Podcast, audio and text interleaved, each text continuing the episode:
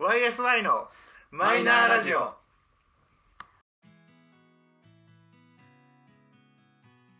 始まりました YSI のマイナーラジオこの番組は「オールナイトニッポンゼロでパーソナリティを務める佐久間信之さんに認知してもらうために素人3人が始めたラジオ番組です本日もいつものメンバーでお届けしますでは自己紹介と今日の一言どうぞゆうじですおすすめのアニメということなんですけれど も続けんな話始まったわ、うーんえっ、といろいろ迷ってるからとりあえず今メイドインアビスですどうぞそうですおすすめのアニメは「東のエデン」ですあー え来たー、あゆうすけですおすすめのアニメはおすすめのアニメね、迷うでしょう、うん俺はまあパッと見パッと見っていうかはい、思いついたのが東京グールかなっておおおはいはいはいよろしくお願いしますよお願いしいたしますどこから喋るちょっと俺だけ言っていい東京グールのさ、あの本当はアニメって完結してるのかわかんないけどはいあの最初のところだけ最初の一期はい、だけが好きなのよ、はいうーんあの金木くんが髪白くなるとこまであはそいこはいあれだけはがい俺いはいはい好きなまのだでからそこだけは見てほしいなっておすすめしたいなっていうところあーあの金木くんはマジでかっこいいなって思って、あーそこなんだねだから手ちょっとパキパキやっちゃったもんねこうやって はい。もうひどいね。影響されるとこ影ろ。響違されることねうね。そう一気は見てほしいねねグールなんか爆発的に流行った時あったうん流行ったね映画化もしちゃってみたいなね。あれ面白かっ大変だったんだよ。読んでるこっちは。連載連載で追ってる側は大変だったんだた。ね本当に。今アニメしか見てないわ見てるアニメどこまで見た？アニメやったのは全部見たお、すごい。じゃあ RE も見てるってことだよね。見たあれよくわかんなくてあれなんか転生したのえっとね、うーんと転生ではない。電話ないんだうんえっとまあまあまあね、もうだいぶ昔のアニメっていう体でいいいいよね。そうねもう作者次の連載も始まってるしあそうなんだ、うんいいよねあれ終わってんの待てよ、えー、うん、そう知らなかそうだからえっ、と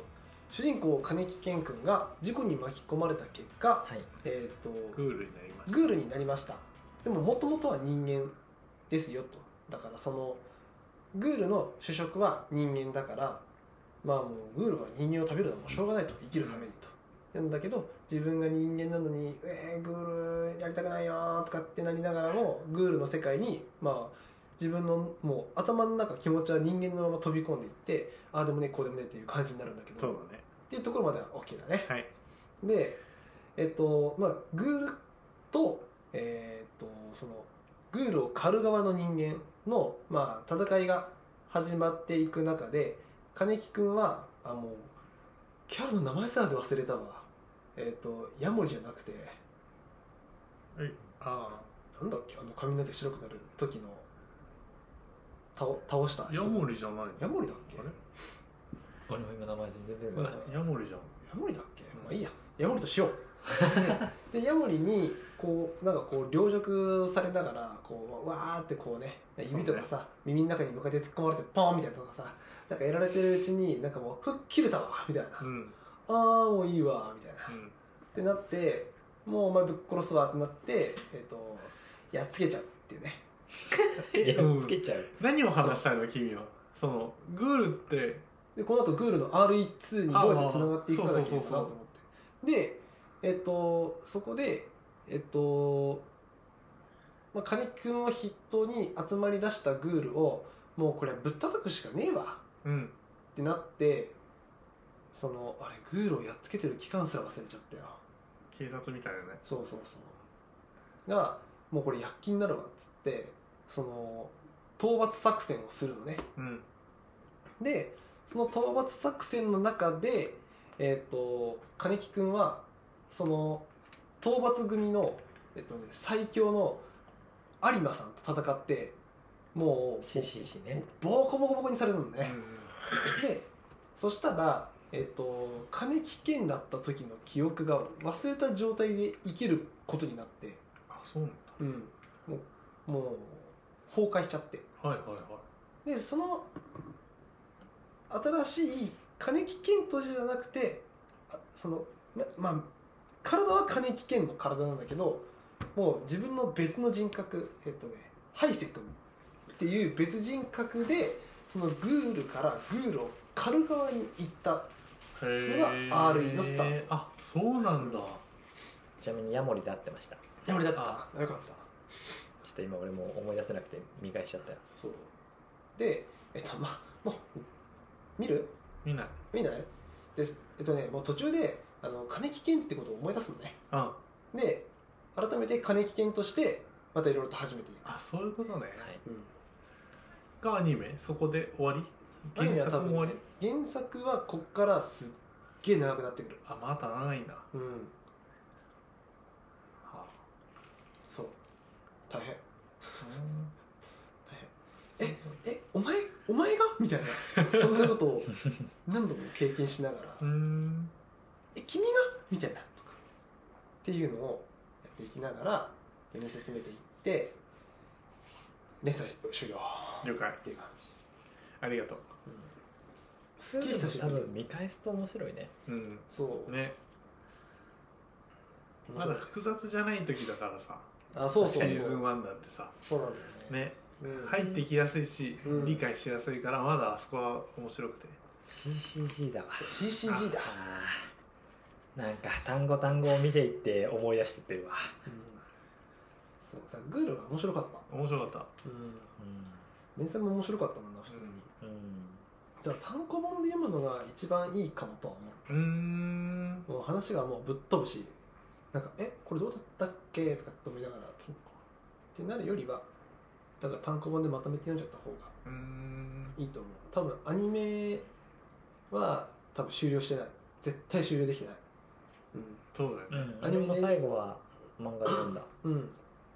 読んだんだ読んだ、へえま、あのアニメから入ったでもグールはああそうなのね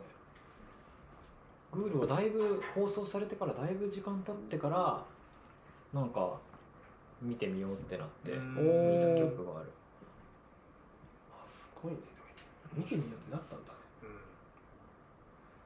て感じかな俺はうんいやーすごいねグールを持ってくるとは思ってもなかっいや そうだよね た意外あなんか本当に今パッと見おすすめどうおすすめなんだろうって思ってさうん、いっぱいあるじゃないおすすめなんてうん、確かにでパッと見ワンシーズンで面白いのってこれかなとああなるほどね確かにうんにいやで伝えあーありがとうたはい見てくださいはーいはいこれでサトシがあ私言っていいですかはい私長いよいえいえ私はまああの何度見返したかって感じですけどはい「東のエデン」というで意外なところが出てきて見たことあのアニメをやってそこから劇場版12とやって完結したないへえ話なんだけど、もう制作段階からそこまでの流れができててっていう作あ超品で売れだ逆にもう漫画はないうんアニメと劇場版のみの構成なんだけど、やってたのが2000確か9年とかなんで、そう、割とまあ、今振り返るともうちょっと古くなってきてるで放送してたのが昔のフジテレビの深夜帯にやってた「ノイタミナ」っていうああは枠いではいアニメーションを逆読みしてるやつね、うそんのアニメーシションって英単語で書いてそれを逆からローマ字読みしていくと「ノイタミナ」になるっていうっへえそうそうそ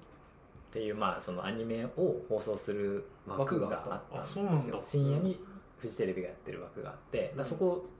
のオリジナルの作品でもあるし、まあ、別にオリジナル以外のやつもやっててうなんか昔有名なのでいくと「あのクラゲ姫」とかうん、うん、ああいうのもやってたんだけどまあいろいろやってたんですけどまあそんな中で、まあ、たまたまその時期深夜アニメを見始めたぐらいの時期だったんだよね、うんうん2009年だから本当働き始めてちょっとぐらいだ俺ははい19とかうん二十歳になる前ぐらいだから、だからその深夜帯も多少見てる時期でで深夜帯ででも放送してた時はすまあ面白いなだったけど劇場版とかまでは見るほどじゃなかったうーんでちゃんと見見返したのは多分20代半ば過ぎぐらいうんうんにだいぶ時間経ってからそうねにあの友達がブルーレイのボックス持っててであそういえばあったなと思ってちょっと借りていいって言って見てからかなへえ改めて見てあ面白ってなあってであれって確かにあの劇場版まで見ないと完結しないからーおうーんじゃあ結構そのそうだエンかドらを迎えるまでは時間がかかるんだ一応まあアニメ版だけでもある程度は行くんだけどでもその革新というか最後の完結のところはやっぱり劇場版を見ないとへーダメでうんでそれを見てからあはい面白いなこれってなって、もうなんならあの先月も1回アニメ版全部を見返しましてうんしっかり見てるやんはい東のエデンね面白いのよ東の絵のはい俺はさほぼ触りぐらいでさはいはいはい見てないからは若いも干う教えて若ほしい干ざっくり難しいんだけどざっくり教えてほしいえっとまずうーんと、まあ、始まりの部分はちょっと飛ばそうかえっとざっくり言うとセレソンって呼ばれる12人の人がうん特殊な形態を持ってますうんううんんで、えっとそのセレソンの12人は、まあ、とある、えー超大金持ちの人がいて、まあ、その人がより日本を良くするためにはどうしたらいいかっていうのをその12人を選んでその人たちに100億ずつを渡してそれを使って日本をより良くしてくれと,、うんでえっと結果として一番より良い選択をしていった人を勝者とするうんっていう形で選ばれた12人がいますとただお互い12人はそれぞれのことは知らない状態から始まってるとうんで、えー主人公はで一番最初初めの1話は主人公が記憶をなくしたところから始まる選ばれたおそうえっ、と厳密に言うともう選ばれてとあることを起こしてその上で自分の記憶を消すっていう選択をしてで記憶を失ったところから始まるうんっていうのがある、でそのスタートの舞台があのーアメリカのホワイトハウスの前ーおーで実はその後にも関わってくる女の子がいて、まあ、その女の子が、えーまあ、その孫と出会うところから始まるとただ自分の記憶はないうんでいろいろそこから自分の記憶を取り戻すためにもいろいろ動いていってでまあ結果的にだんだんその自分の記憶を失う前のことも分かってくるんだけど、うんでその中でその選ばれてる12人のセレソンたちが持ってる携帯には特殊な、えーまあ、一応あれは AI なのかなの、えー機能がついてコンシェルジュの機能がついていて、えっと、それが「わあ名前飛んだあああんなに見てるのにあんなに見てるのに名前が飛ぶーこれがね老化っていう現象老化だね廊下だねオ本ーロ当ラにもね認め結るか構ら複雑設定あなののねねそう複雑なんだけど見ていくと理解しないとああこれってななんっかねてくる東の11エデンだってそうだ来たははいすいません、いジュイスっていうそのコンシェルジュのサービスがあって、いはいまあ、それに自分のこうしたいよっていう依頼をするとそれがまあ遂行可能なことであればその100億から使っていってへー遂行していくとうんただその12人はそれぞれ自分のこうしたらいいだろうがあるからいろんなことをやっていって自分勝手に使う人もいればより良くするためにはこうなんだっていうすごく偏った発想をするうん人もいたりするわけでまあその中で実は12人の中に1人だけあのその元になってるのがサッカーでサッカーって11人のスポーツなんだけどうん12人いるって言ったじゃんうん最後の12人目がサポーターって呼ばれる人でお、あのーこの方向性は違うよねっていう人を排除していく役割の人がいるただお互い誰がサポーターなのかわからないでだんだん実は排除されていくんうんはいはいはい減ってってるわけそうだんだん減っていくっていうで主人公としてはその記憶を消したところから始まってるんだけどこんな馬鹿げたことをやを始めたその大金持ちのそいつを一発ぶん殴ってやりたいっていううんところから始まっていって、まあ、最終的にはそれが誰かを突き詰めていくところまでいくんだけどおおその過程のところでその心理戦だったりとかなんだろうどう、まあ、こういう考えもあるよねっていうちょっとその当時の風刺の部分もあるしっうんていうのが結構混ざってって面白いんですよ面白そう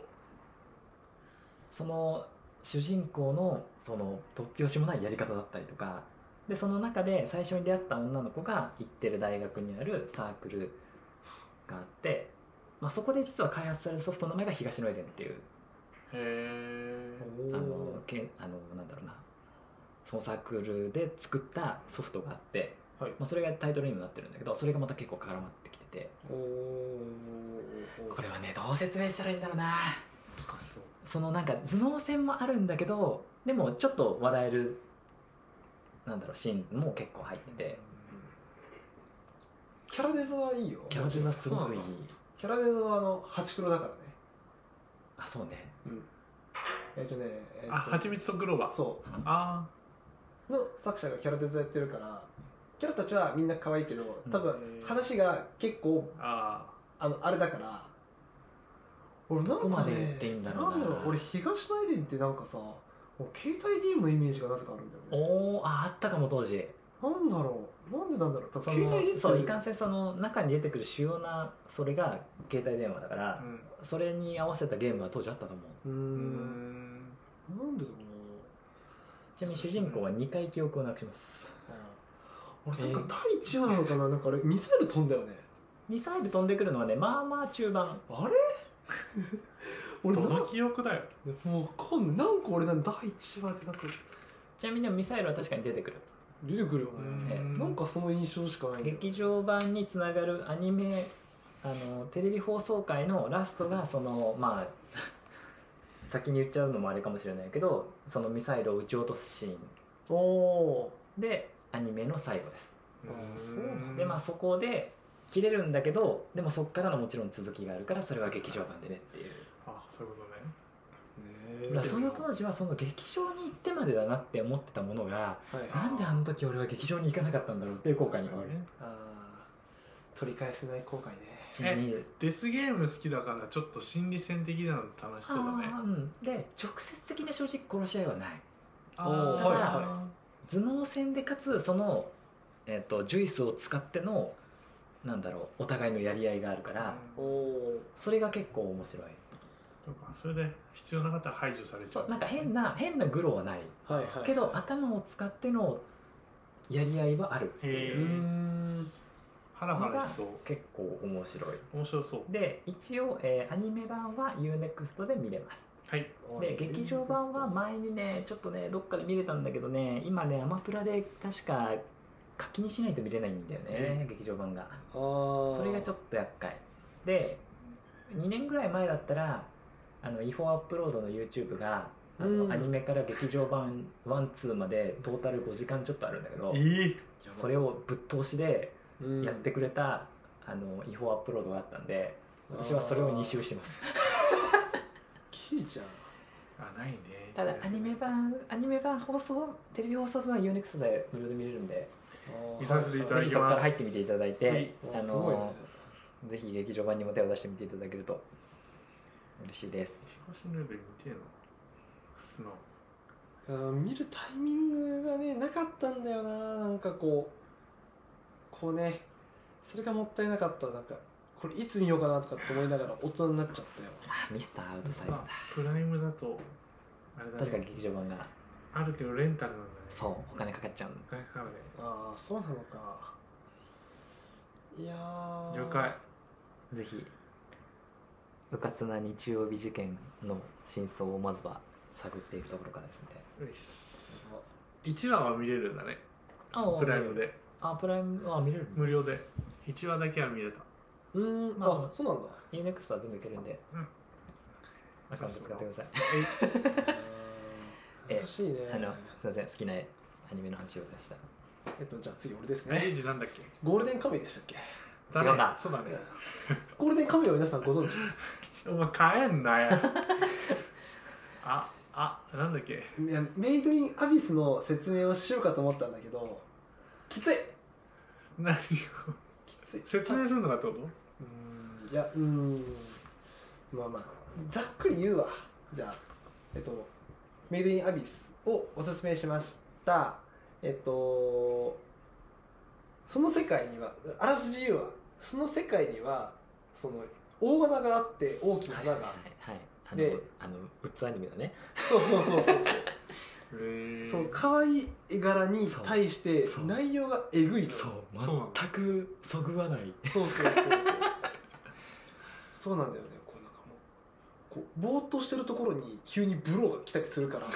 あんまりおすすめって言ってる俺もおすすめなのかと思いながらああそうなんだとりあえずあらすじだけ言っていくわ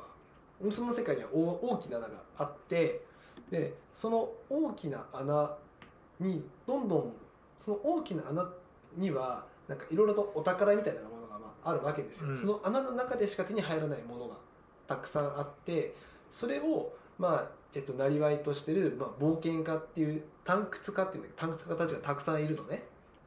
でその大穴の一番上の方にはもうそれなりの村とか町がこう出来上がってて、うんでそこに通うそこでちっちゃい子たちは探掘家を目指すような学校とかにも行ったりするわけですよその中で一人の主人公の女の子が